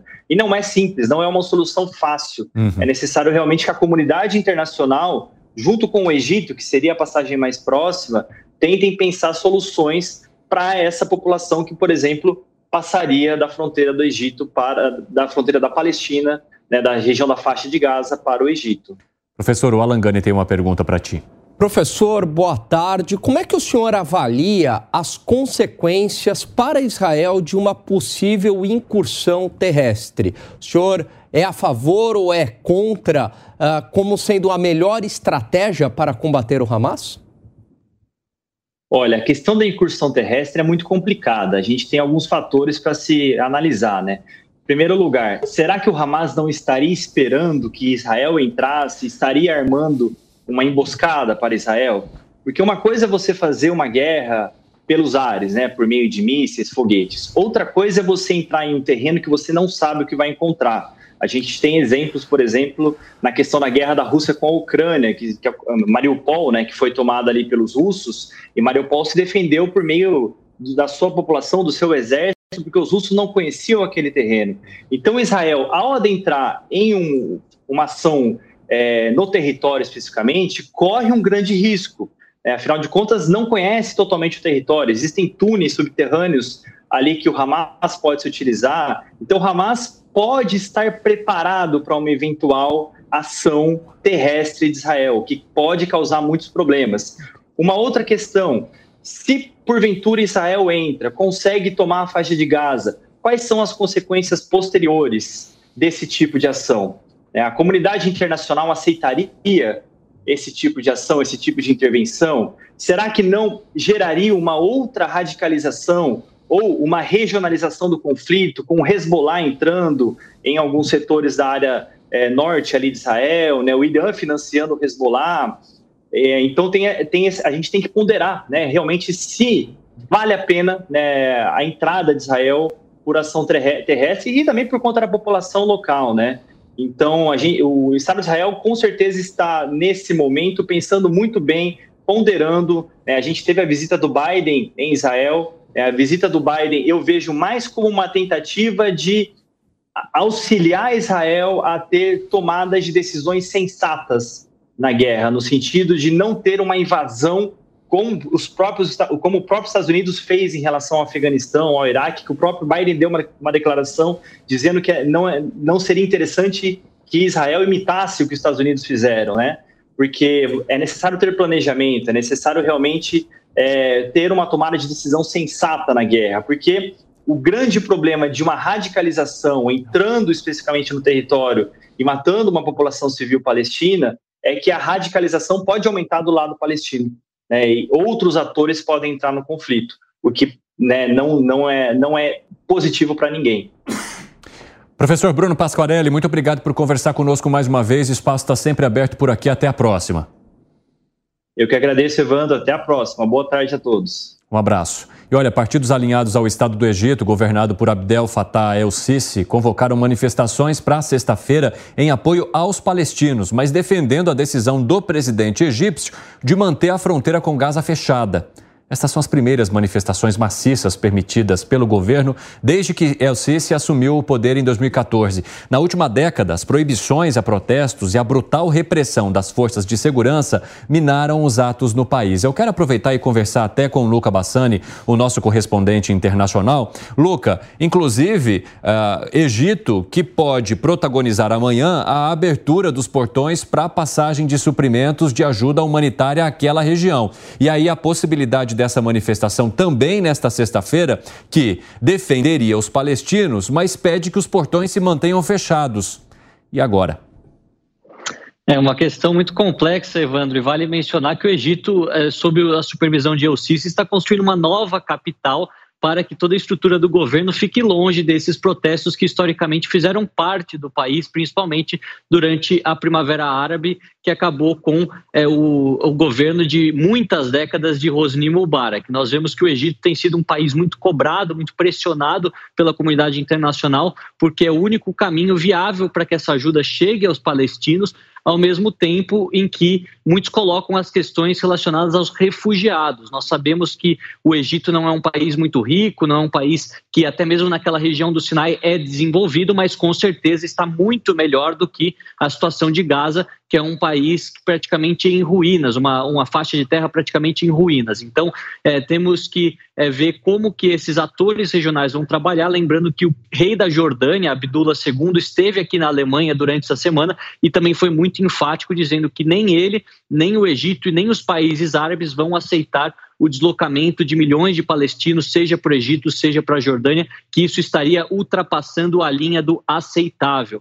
Foi uma declaração muito forte e que já deixou claro que nenhum dos países árabes ou quer arriscar a sua segurança interna ou quer é, simplesmente ver esse deslocamento acontecendo. Lembrando que há várias vertentes, aqueles que dizem que é mais uma questão sobre os problemas de segurança que pode representar infiltrados do Hamas, como já aconteceu no passado é, com outros grupos radicais no Líbano e na Síria, como também uma própria questão econômica, não querer ter esse peso de sustentar os refugiados que muitas vezes deixaram tudo para trás e querem e tem que começar uma vida nova, muitas vezes com a ajuda desses governos. É uma questão que vai se desenrolar bastante. Infelizmente, as pessoas que mais precisam ser ajudadas vão acabar tendo que esperar mais alguns dias, alguns meses até mesmo para ver como essa situação se resolve.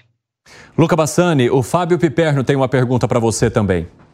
Ô, Luca, tudo bem? Sobre esse último ponto que você abordou, é evidente também que os outros países árabes lá na região, eles agem pragmaticamente, porque, primeiro, os refugiados representariam, enfim, acabariam representando um custo importante para muitas economias já debilitadas. Nem todo mundo é Catar e Arábia Saudita. Segundo, também acabaria dispersando a luta por um Estado palestino, o que é, paradoxalmente, seria até do interesse do Estado de Israel. Agora, você não acha também, Luca, que entra uma outra variável é, que trataria exatamente do nível de convulsão política que, é, é, exatamente, que essa dispersão palestina poderia provocar, uma vez que há agrupamentos, há campos de refugiados palestinos em vários desses países, Líbano, Turquia, Oman, enfim, Jordânia, porque afinal de contas a gente está falando de uma comunidade estimada aí em cerca de 6 milhões de pessoas e que hoje se encontra totalmente dispersa pelo mundo. É, Piperno, você levantou dois pontos muito válidos. O é, argumento, inclusive, levantado pelos é, países árabes é que esse deslocamento forçado do povo palestino das terras que ficaram acordadas como terras palestinas, seja Cisjordânia, seja Gaza, significaria é, dar para Israel a, todas aquelas terras e, de certa forma, influenciar negativamente a luta pelo reconhecimento do Estado palestino como um Estado soberano perante as Nações Unidas. Lembrando que, sob Mahmoud Abbas, o líder palestino é, é atual né, do Fatah, nós temos a Palestina apenas com status de país observador perante as Nações Unidas e não como um membro pleno, não como um membro que pode votar efetivamente e fazer parte, como qualquer outro país faz, das Nações Unidas. Ao mesmo tempo, nós vemos que esse custo econômico é algo que é válido para alguns países da região, como o Egito, como o Líbano, já muito fragilizados com a sua economia, mas em outros casos a gente vê que é uma certa hipocrisia, se assim podemos dizer, como Emirados Árabes Unidos, Bahrein,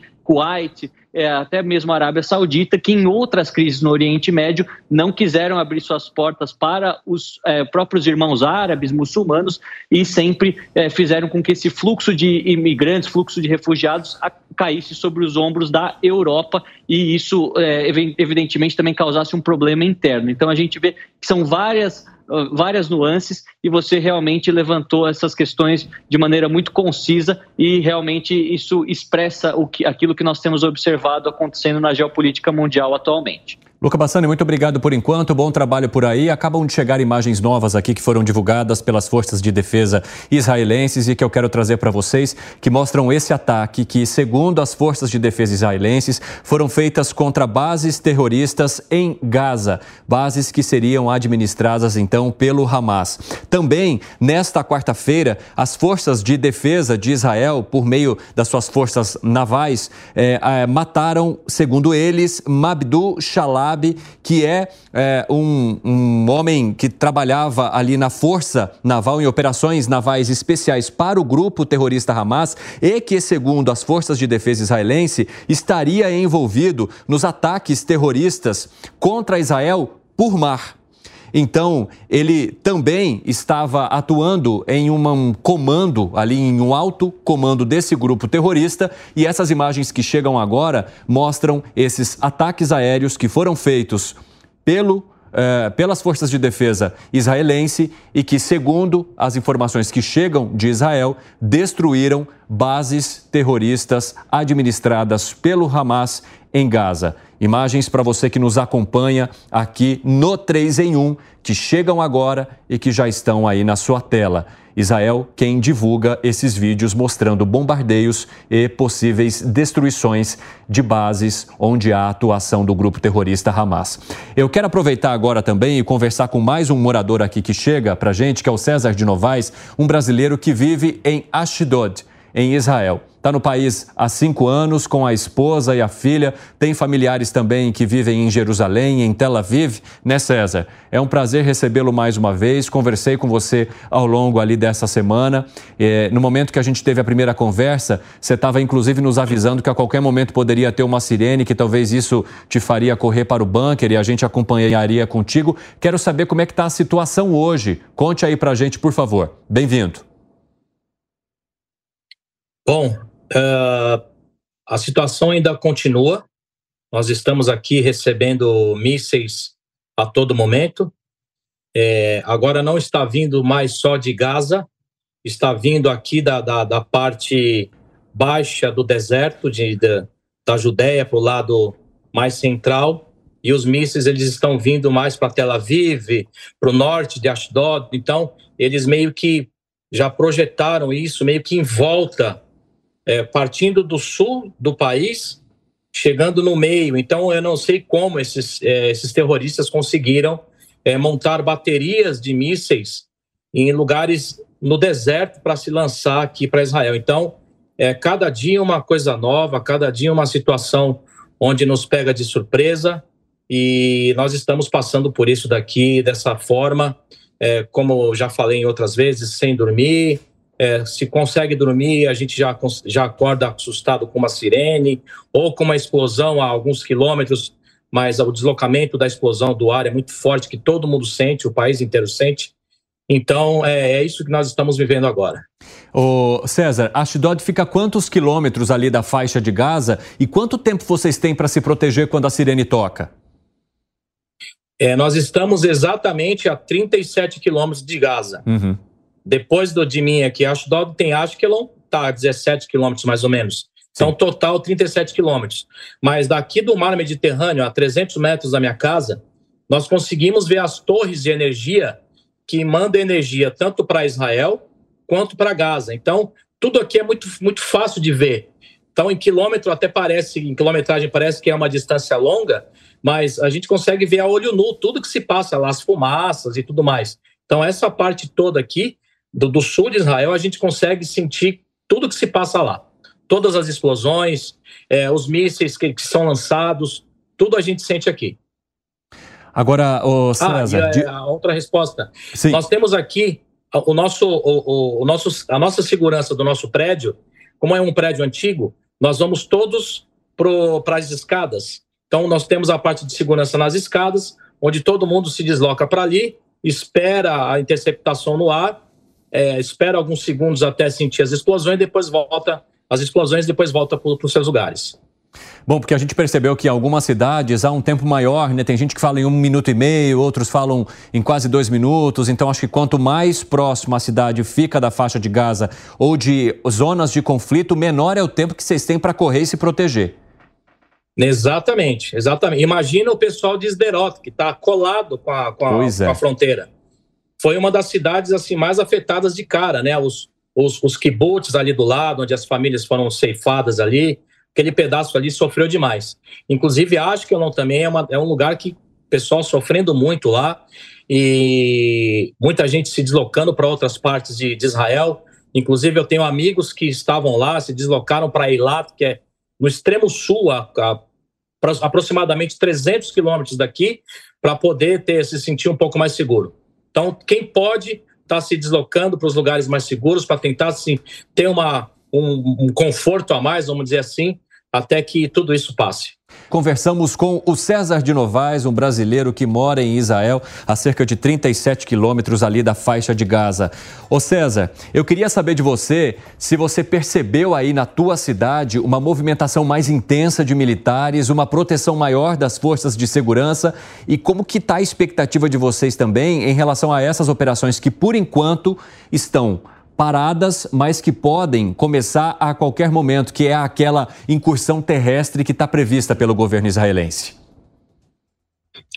Olha só, é, só atualizando vocês aqui em, em tempo real, é, agora faltando dois minutos para as 11, é, nós tivemos ataques onde foram lançados mísseis para Tel Aviv, a, a, parte Jaffa, ali a parte antiga de Tel Aviv, Rolon, Batian, Rishon LeZion, são as cidades próximas aqui da parte central, a aproximadamente 40 quilômetros aqui de, de Ashdod.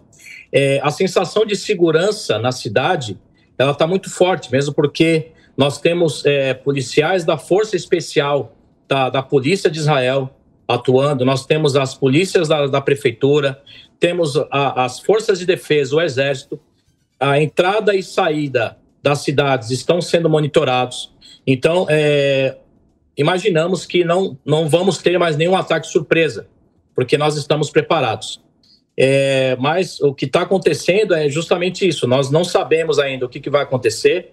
É, uma coisa que, que eu preciso expor aqui. Claro. É como nós estamos aqui passando por uma situação desconfortável, por sinal muito desconfortável, e é, eu não desejaria isso para ninguém para ninguém, porque é algo desumano que nós estamos passando aqui. Desde o início de tudo isso, eu já falei na, nas outras entrevistas, já falei tudo o que aconteceu.